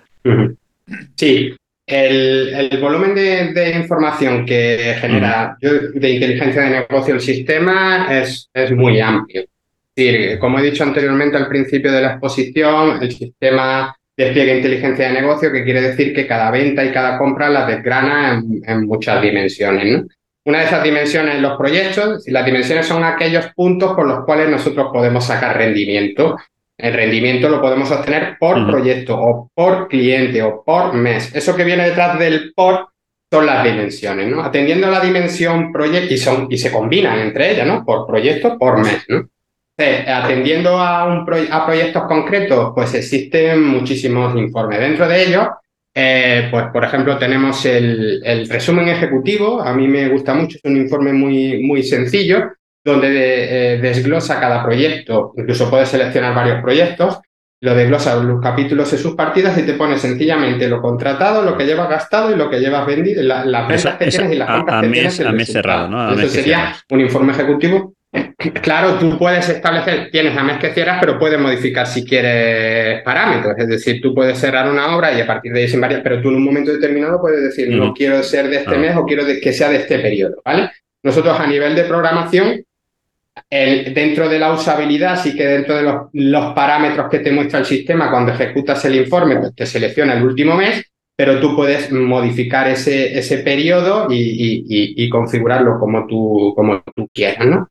Y ese sería el resumen ejecutivo. Del mismo modo que tenéis el, resumen, el informe resumen ejecutivo, tienes el informe de explotación, que este es eh, más elaborado, donde te compara, por un lado, la certificación, y el volumen de ventas que tú tienes, y luego te desglosa los diferentes gastos en función de la tipificación que comentaba anteriormente, en función de si son directos o indirectos, y dentro de cada uno de ellos, la categorización son fijos o variables, y si son de combustible, de maquinaria, etcétera, etcétera. Es decir, que con una sola ejecución del informe, tú puedes ver las ventas que tienes del proyecto y los diferentes gastos desglosados y divididos en directos o indirectos y en su tipología, si son fijos en gasolina, si son variables, si tienen muchos gastos financieros, etcétera, etcétera. Incluso le puedes imputar un porcentaje de estructurales. Aquí existen diferentes enfoques, ¿no? Porque muchas ocasiones está el enfoque, como tienen muchos de nuestros clientes, de establecer un porcentaje de estructurales que nos proporciona la asesoría a nuestra consultoría desde el año anterior, o en algunas ocasiones otros enfoques que utilizan clientes y que también está implementado es establecer un porcentaje de estructurales en función de, la, de lo que supone la certificación de ese proyecto con respecto a nuestra certificación total. ¿no? Y como veis, se cubren todos los aspectos y muchos informes más, como puede ser el informe de cierre, que es el último que hemos incorporado, donde te viene incluso una estimación fin de obra en función de las estimaciones de coste que tú vas ajustando en cada certificación, comparativa de producción contra facturación, estudio de desviaciones de obra, es decir, el descompuesto que tú hayas hecho de cada partida, si se que no solamente si se te está yendo la partida, sino dentro de esa partida qué descompuesto se te puede estar viendo, ¿no? Porque las imputaciones, y eso creo que se nos ha olvidado comentar, existe, aparte de proyecto, capítulo, partida, un nivel más de imputación que es a qué elemento del descompuesto va ese gasto, por objetivo de las desviaciones, informe de tesorería, y luego incluso a aquellos clientes que tienen contratado el módulo CRM, pues también informes relacionados de, con el mundo comercial, ¿no? La efectividad de nuestras campañas, conversiones, KPIs, que son indicadores. Yo entiendo que... Venta, y, es que esto es... llevamos 12 años Yo creo que prácticamente casi de todo, la que, que si hay algo que, como has dicho al principio, que el cliente quiere implantar, pues las estudia, se ve y se ve la forma de poder hacerlo y se lo ofrece y se hace. Exactamente, exactamente. Eso es lo bueno, que no tienes que decir que no, porque, oye, va, si ahora mismo no tienes nada, tienes, o sea, nada, estás trabajando con hojas de Excel, vamos a empezar con el sistema y luego aquello que tú vayas necesitando te lo podemos ir poco a poco eh, implementando dentro del sistema. Y como Antonio y yo estamos muy comprometidos en el tema de, tratar de, aportar nuestro granito de arena para digitalizar el sector en la medida en la que nosotros podemos dar difusión a, temas de digitalización desde aquí, desde Comunicar. Pero me gustaría preguntarte, ¿qué crees tú que, necesita el sector o qué podríamos hacer eh, los que participamos en el sector de la construcción para conseguir acelerar ese proceso de digitalización de, nuestro sector? Porque es que es súper complicado, sabes que es un sector que Em, que prácticamente eh, vive haciendo lo casi mismo. cuesta menos digitalizar el campo. ¿no? Y que se está digitalizando más que la construcción, es verdad. Sí. cierto, cierto, no sé. Ya está como, como cerrando un poco, un poco más filosófica, ¿no? Sí, eh, a ver, ahí eh, lo, lo, que veníamos diciendo a lo largo de todas las que no tenga, que no se tenga miedo en cambiar tu forma de trabajo. Que no se tenga miedo en que los datos no estén en el ordenador que yo tengo dentro de mi oficina, que es que 100% seguro que el ordenador que está en la nube va a ser 10 veces más seguro que el ordenador que tengas en tu oficina, que estamos en una nueva etapa, que los tiempos cambian, que ya los programas no solamente gracias al cloud computing no están reservados para las grandes empresas, es decir, podemos hacer uso de programas potentes eh, gracias a, este nuevo paradigma de la computación en la nube que vamos a tener acceso desde cualquier parte del mundo y a cualquier hora y que te va a permitir, sobre todo, y lo que proporciona este tipo de sistemas y, nuestro sistema en concreto, lo que tenemos por, por claim, es un mayor control de nuestra obra, nos va a proporcionar tranquilidad. Nosotros cuando nos levantemos y ejecutemos el sistema, los datos que vamos a ver ahí son los reales, van a ser íntegros, porque todo el mundo, tú no estás trabajando uno con su Excel, otro en su libreta, otro y donde. No, toda la información está centralizada, todos vamos a una trabajando contra el mismo sistema, con lo cual la información que tenemos es fiable. Y que no tengamos miedo, porque del mismo modo que hemos evolucionado en otros aspectos, quien no tiene un teléfono móvil, quien no tiene definitiva, este cambio se tiene que producir, tenemos que digitalizarnos. Y de hecho, eh, está claro y existen evidencias claras, existe un gran apoyo de parte de Europa eh, para la digitalización de las empresas, como es el programa del kit digital. Sí, sí, hay que seguir empujando. entre todos lo conseguiremos. Y, yo creo que, poco, a poco, lo conseguiremos. Sí, sí. Bueno, pues Antonio, yo, bueno, darte las gracias por, por haber venido aquí a, nuestro programa, a, a Global G, iba a decir, a comunicar. Tanto hablar de Global G ya se me ha quedado. ya me estás captando. Sí, ya te estoy, ¿eh? está bien, está, calando, está, calando, está calando. bueno, tan solo quería que nos dijese dónde podemos encontrarte o dónde podemos eh, encontrar todo aquello que ofrece Global G para que, bueno, los que nos están escuchando pues puedan acudir a vosotros. Sí, pues eh, pueden encontrar toda la información del sistema en nuestra página web, que es globalgesterp.es. y sobre todo eh, les animo a que soliciten eh, ver el vídeo demostrativo, donde es una presentación ejecutiva de, pocos minutos, donde pueden ver todo el proceso de ventas y el proceso de compras eh, de una forma rápida. Si están interesados en alguna funcionalidad concreta, dentro del apartado funcionalidades sí que tenemos vídeos más completos y desarrollando en profundidad esa funcionalidad. Y nada, pues daros las gracias a vosotros y, la enhorabuena por, por, apoyar este tipo de, digitalización en las empresas, poner, como vosotros decís, vuestro granito de arena, porque es verdad que es una parte muy importante de las empresas la digitalización. Eh, yo, lógicamente, quizás consideren que no sea imparcial, pero desde el punto de vista ya eh, eh, como, como ingeniero informático y perteneciente a la universidad, considero que lo que antes era una posibilidad, ahora es mm. una necesidad y una obligación, que es la digitalización. Muy bien. Pues nada, esos datos que, tal, me los mandas si, si, acaso, yo los pondremos como siempre dentro del post que acompaña a este programa, los tendremos siempre eh, disponibles para que directamente pinchando en el enlace pues podáis ir a, a los datos de, de contacto y a la web y a todo lo que Antonio nos pase. Sí, yo creo que, bueno, para, para, hablar un poquito de, del, RP de Global G. Yo creo que sí que les invito a nuestros oyentes, Enrique, que aparte de ir a la página web y de Global G y bichar un poco de, qué se trata, pues a lo mejor no que se pongan en contacto con vosotros y le podéis hacer una demostración, que yo creo que lo más importante es ver cómo funciona realmente y, eh, que ver el vídeo está bien, pero yo creo que la necesidad de, ¿no? de que le expliquéis exactamente cómo funciona y qué, qué utilidades tiene, yo creo que es casi mucho mejor. Sí. Porque al final son programas que mm. cuestan mucho de implantar, eh, que una vez implantados, eh, si te has equivocado, mm, cuesta mucho de cambiar, claro, porque es una gran inversión que tienes que hacer. Entonces, cuesta cambiar. Pues yo entiendo que hay muchas empresas que les cueste dar ese primer paso, ¿no? Eh, ya no tan solo sino por la inversión, sino por toda la. Sí, la inversión en, dinero y en tiempo, ¿no? Que, conlleva esto y, sobre todo que lo tengan muy claro para, hacer una implantación de de un programa de, gestión de datos como, como Global Gest. Muy bien, pues nada, pues, pues dicho esto, Antonio, muchísimas gracias por haber estado aquí. Esperamos verte pronto, a ver si nos cruzamos en algún momento, en alguna feria o en algún sitio. Y, seguro, seguro. Pues nada, muchas gracias y nos vemos pronto. Un abrazo. hasta luego. Venga, un abrazo fuerte. Hasta luego.